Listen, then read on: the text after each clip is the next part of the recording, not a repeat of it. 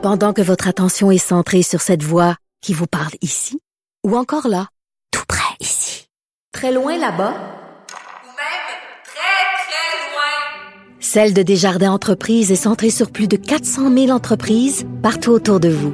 Depuis plus de 120 ans, nos équipes dédiées accompagnent les entrepreneurs d'ici à chaque étape pour qu'ils puissent rester centrés sur ce qui compte, la croissance de leur entreprise.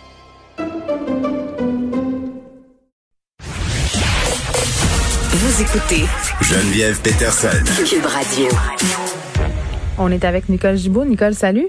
Bonjour Geneviève. Bon, on va faire un retour euh, sur le double meurtre qui a eu lieu euh, lundi à Sainte-Sophie. Lundi soir, on spéculait hier, euh, on disait ensemble, hmm, ça sent la violence conjugale, ça se confirmerait.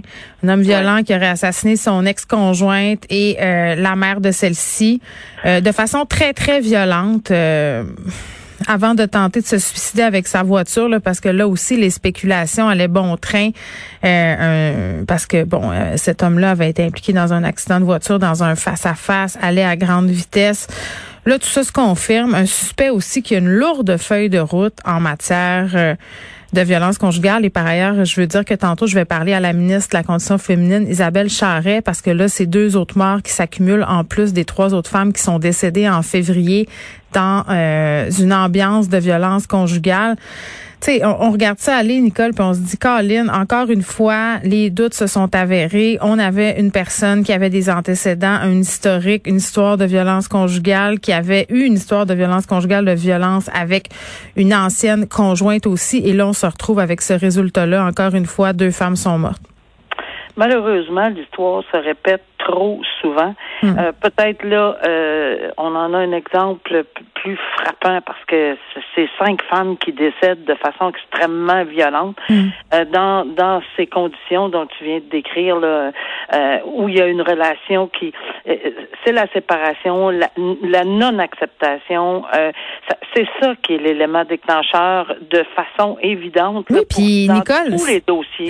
Pardonne-moi, mais cet homme-là avait déjà plaidé coupable à des voies de fait, des menaces envers une ex-conjointe autre que la présumée victime dans le contexte d'une séparation antérieure en 2016. Là.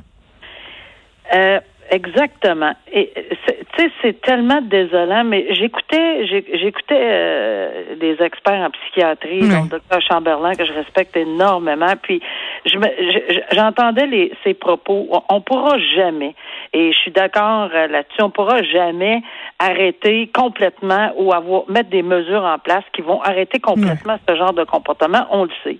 Mais c'est désolant aussi de voir que on a beau aviser les gens, on a beau aviser, les, puis ça, c'est sans blâmer les victimes, là, mais c'est parce que, en quelque part, c'est c'est, avec le passé, je ne peux pas croire que quelqu'un, à quelque part, ne savait pas ce passé-là de cet individu-là. 52 euh, mois de pénitencier pour avoir battu un quinquagénaire à coup de barre de métal. Exactement, puis violence conjugale, mais souvent, là, et moi je, je l'ai vu et on l'entend dans les procès, euh, oui, mais c'est toujours la personne qui va réussir. Tu l'amour est plus fort que tout. Ah oui, je vais le changer. Hein? Je vais le changer. Je vais réussir. Ensemble, on va réussir. Euh, vous n'avez pas idée comment cet amour-là est fort. Bon, on entend tout ceci. J'entendais le docteur Chamberlain à cet effet-là, puis il n'y a pas grand, grand chose à faire. Là. Je, je voyais dans ses yeux, là, c'est. On peut pas, là. on peut pas empêcher euh, les cœurs d'aimer, peu importe les circonstances. Il y a des gens qui tombent en amour avec des prisonniers, des tueurs de masse qui sont en prison. Il y a, il y a, toutes sortes d'amour. Mais maintenant, est-ce que est-ce qu'on peut mettre des filtres autres? Euh, on encourage, et on dit bien on encourage les amis, la famille, euh, tout le monde, tout le monde même à lever des petits drapeaux. Mais souvent, euh, et, moi j'ai vu ça personnellement, là, des gens qui euh, à qui on, on, avec qui on discutait, qui disent oui, oui, mais encore là, là, faites-moi confiance là, quand même. Là. Alors, euh, c'est très désolant de voir que ça arrive dans des situations comme ça.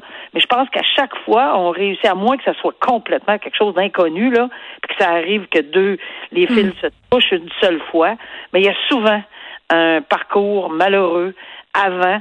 Et euh, là, on est dans des circonstances d'une violence. Puis là, il y a une rage. À la hache, là, moi, je suis pas spécialiste, là, mais c'est parce qu'il y a vraiment quelque chose, je pas aller dans les détails, mais on parle vraiment d'un de meurtre extrêmement, c'est toujours violent un meurtre, mais commis par, par avec un geste d'une rage inouïe. Hmm que les experts diront. Oui, puis Nancy Roy, qui aurait été poignardée euh, par son conjoint alors qu'elle se trouvait dans son appartement, elle a appelé à l'aide.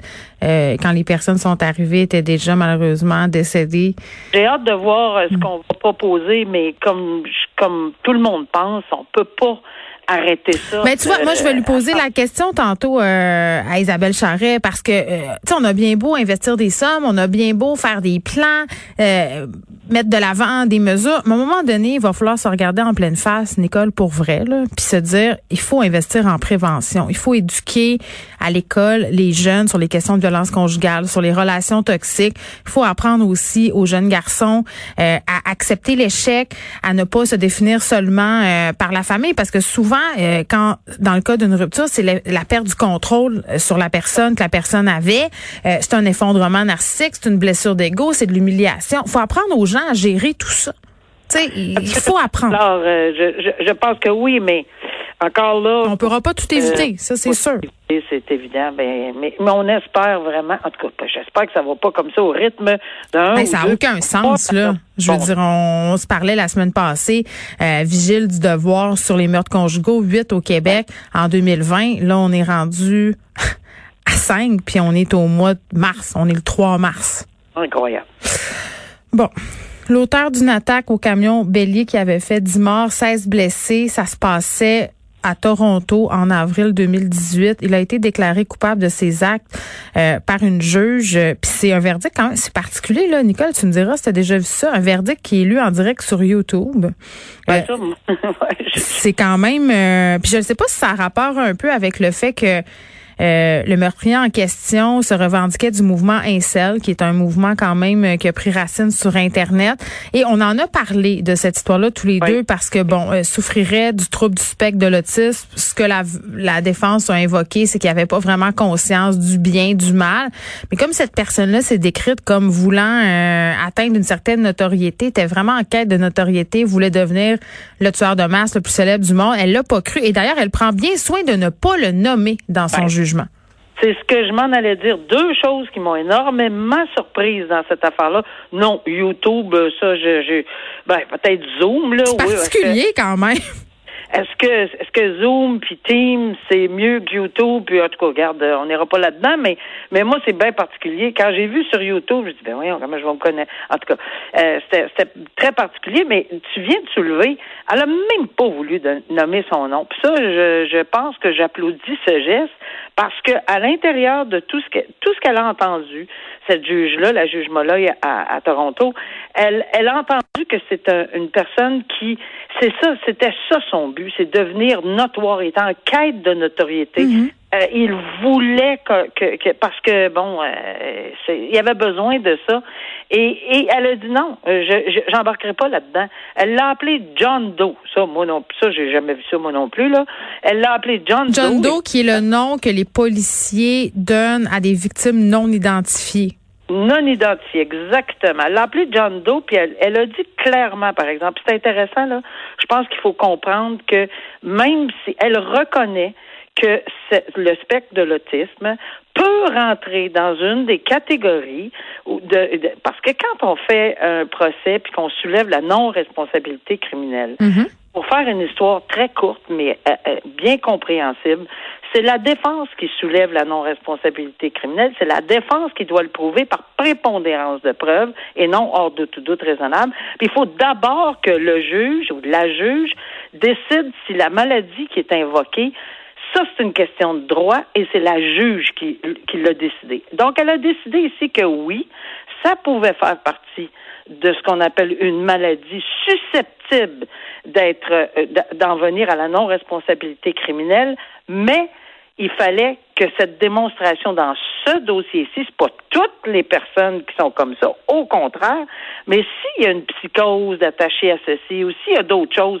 parce que c'est pas juste une personne qui souffre du trouble du spectre de l'autisme, c'est il peut y avoir d'autres choses qui font en sorte dans un dossier où, oui, la base peut être ceci, euh, oui, mais là, il y avait trop d'éléments. Il y avait la préméditation, il y avait le fait qu'il s'était contredit euh, en parlant à différents experts, euh, puis le fait que quelques minutes avant l'attaque, euh, a publié un message sur Facebook à caractère misogyne. C'était quelque chose comme la rébellion Incel commence ou a commencé. C'était quelque chose comme ça. Bon, bref, la juge n'a pas retenu tout ça et il est allé de son jugement qu'elle a, oui. Alors, il voulait vraiment frapper très, très, très, très fort. Il l'avait dit, il l'avait annoncé. Euh, c'était très conscient selon la juge. Elle n'a pas retenu la non-responsabilité criminelle. Bon, euh, trouvé coupable de conduite dangereuse, port d'armes dans un dessin dangereux. Euh, une histoire quand même assez troublante. Moi, Nicole, j'ai eu de l'empathie euh, pour cet homme-là, un ancien militaire qui était en choc post-traumatique, vu le tribunal euh, sursoir au prononcé de sa peine pour une période de deux ans. Et là, je veux pas dire que cet homme-là a eu raison d'attaquer euh, cette famille-là, parce que quand même, c'est assez traumatisant comme histoire, là, une histoire de rage au volant qui s'est déroulée sur l'autoroute 40.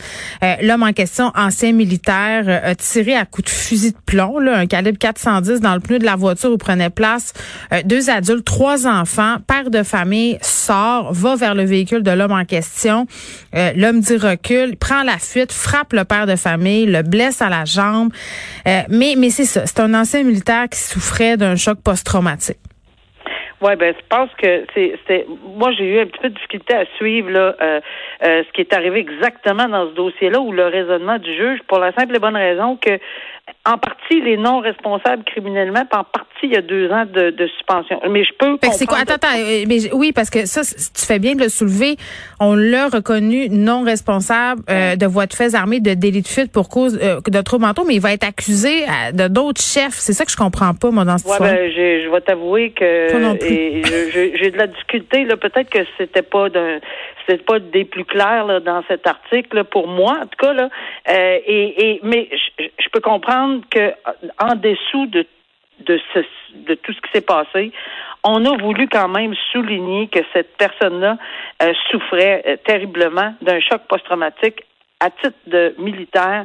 Et ça, je pense que c'est important de le soulever. Maintenant, le comment du pourquoi, ben c'est sûr qu'il va être euh, au, ben, il, est dans un hôpital. Alors, est-ce que ça valait la peine d'aller dans les deux autres infractions pour dire, bon, ben, garde, euh, on veut pas quelqu'un en prison qui est non responsable criminellement. C'est pour ça que j'ai de la misère à attacher toutes les ficelles, là, mais quand même, mm. on, on, sent qu'il y a un, un, on a eu entre guillemets, un peu d'empathie. Il y a des facteurs aggravants. C'est ça, oui, oui, là, il faut, il faut le dire, là. On veut pas minimiser les comportements de l'accusé. Il y a des gens qui ont été sérieusement blessés. Cet homme-là a mis la vie de plusieurs personnes en danger. Oui, il y avait une arme chargée en sa possession. Mais je trouve que ça met en lumière quand même, on est toujours là à se déchirer à la chemise, puis à parler de santé mentale, puis c'est donc bien important, puis c'est donc bien primordial, puis belle cause pour la cause, puis on laisse nos militaires qui sont allés euh, sur le terrain, qui ont vu des choses absolument épouvantables, on les laisse là, puis arrange-toi avec tes troubles, merci, bonsoir. Et voilà. Et moi, je l'ai vu personnellement. Euh, c'est facile d'aller le retrouver. Il y avait un militaire qui, qui est un ex-militaire qui était monté avec un Jeep, si ma mémoire est bonne. J'ai hmm. eu ce dossier-là sur la colline parlementaire à Ottawa avec des, des plein de bonbonnes de gaz. Et évidemment, j'ai eu à régler ce dossier-là. Puis j'ai, j'ai demandé qu'on, que, que, que les militaires s'en occupent. J'ai demandé que l'armée s'investisse.